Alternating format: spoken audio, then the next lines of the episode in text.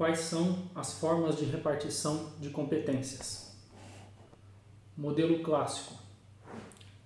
Compete à União exercer os poderes enumerados e aos Estados os poderes não especificados, em um campo residual.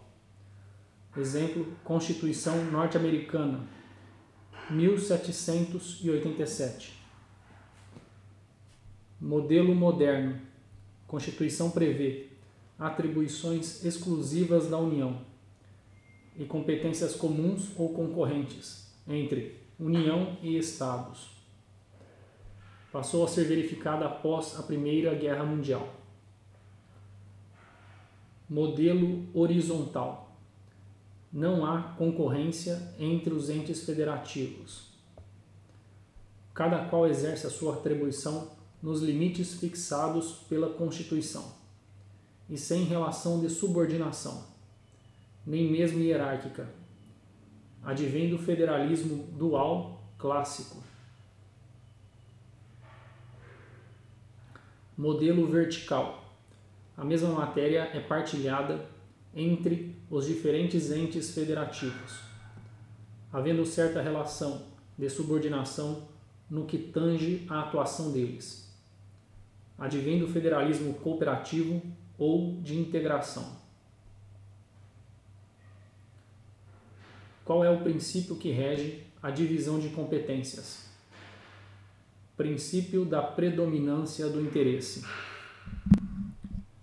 Interesse predominantemente geral, união. Interesse predominantemente regional, estados interesse predominantemente local, municípios.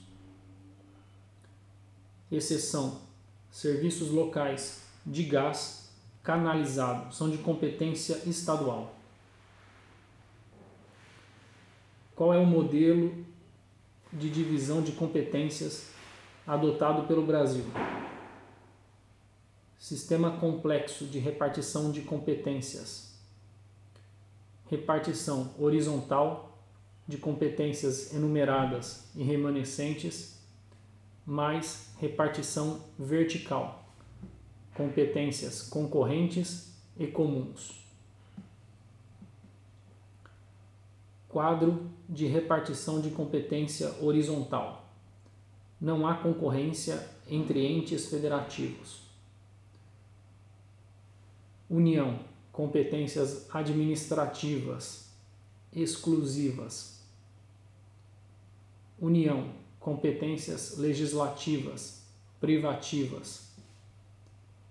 Possibilidade de delegação. Estados, competências remanescentes. Municípios, competência legislativa. Municípios, matérias de competência administrativa. Distrito Federal, competências legislativa dos estados e municípios. Quadro de repartição de competência vertical. Há concorrência entre entes federativos. União, estados, municípios e Distrito Federal competências comuns administrativas, União, Estados e Distrito Federal, competências concorrentes legislativas, municípios, competência concorrente legislativa. Qual é o modelo adotado para competências tributárias? Para a distribuição de competência tributária a enumeração expressa das competências de todos de todas as entidades federativas. Modelo horizontal. Vale dizer, a Constituição Federal indicou expressamente quais os tributos que cada ente federado poderá instituir, com competência residual para a União.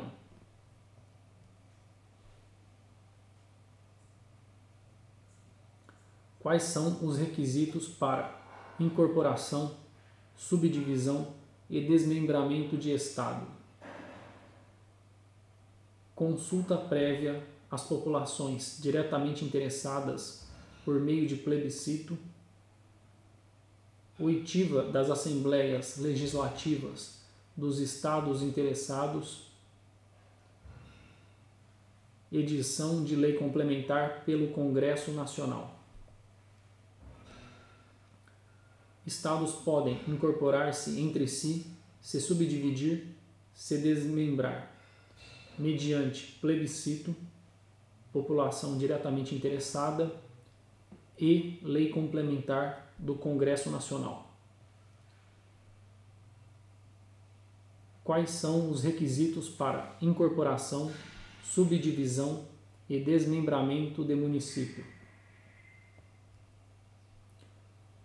Aprovação de lei complementar federal, fixando genericamente o período dentro do qual poderá ocorrer a criação, incorporação, fusão e desmembramento de municípios. Essa lei complementar não existe atualmente. Aprovação de lei ordinária federal prevendo requisitos genéricos exigíveis e a forma de divulgação, apresentação e publicação de estudos de viabilidade municipal divulgação dos estudos de viabilidade municipal, na forma estabelecida pela Lei Ordinária Federal mencionada. Consulta prévia, mediante plebiscito, às populações dos municípios envolvidos. Aprovação de lei ordinária estadual, formalizando a criação a incorporação, fusão ou desmembramento de município ou dos municípios. Para a criação incorporação de municípios, necessário lei complementar federal, plebiscito de população dos municípios envolvidos, estudo de viabilidade municipal e lei estadual. Emenda Constitucional 57 de 2008 acrescentou o artigo 96 ao ADCT, convalidando atos de criação, fusão, incorporação e desmembramento de municípios, cuja lei tenha sido publicada até 31 de dezembro de 2006, atendidos os requisitos estabelecidos na legislação do respectivo Estado à época de sua criação. Foi essa a forma adotada pelo legislador constituinte derivado para regularizar a situação de mais de 50 municípios, criados na época, com desrespeito ao artigo da Constituição Federal.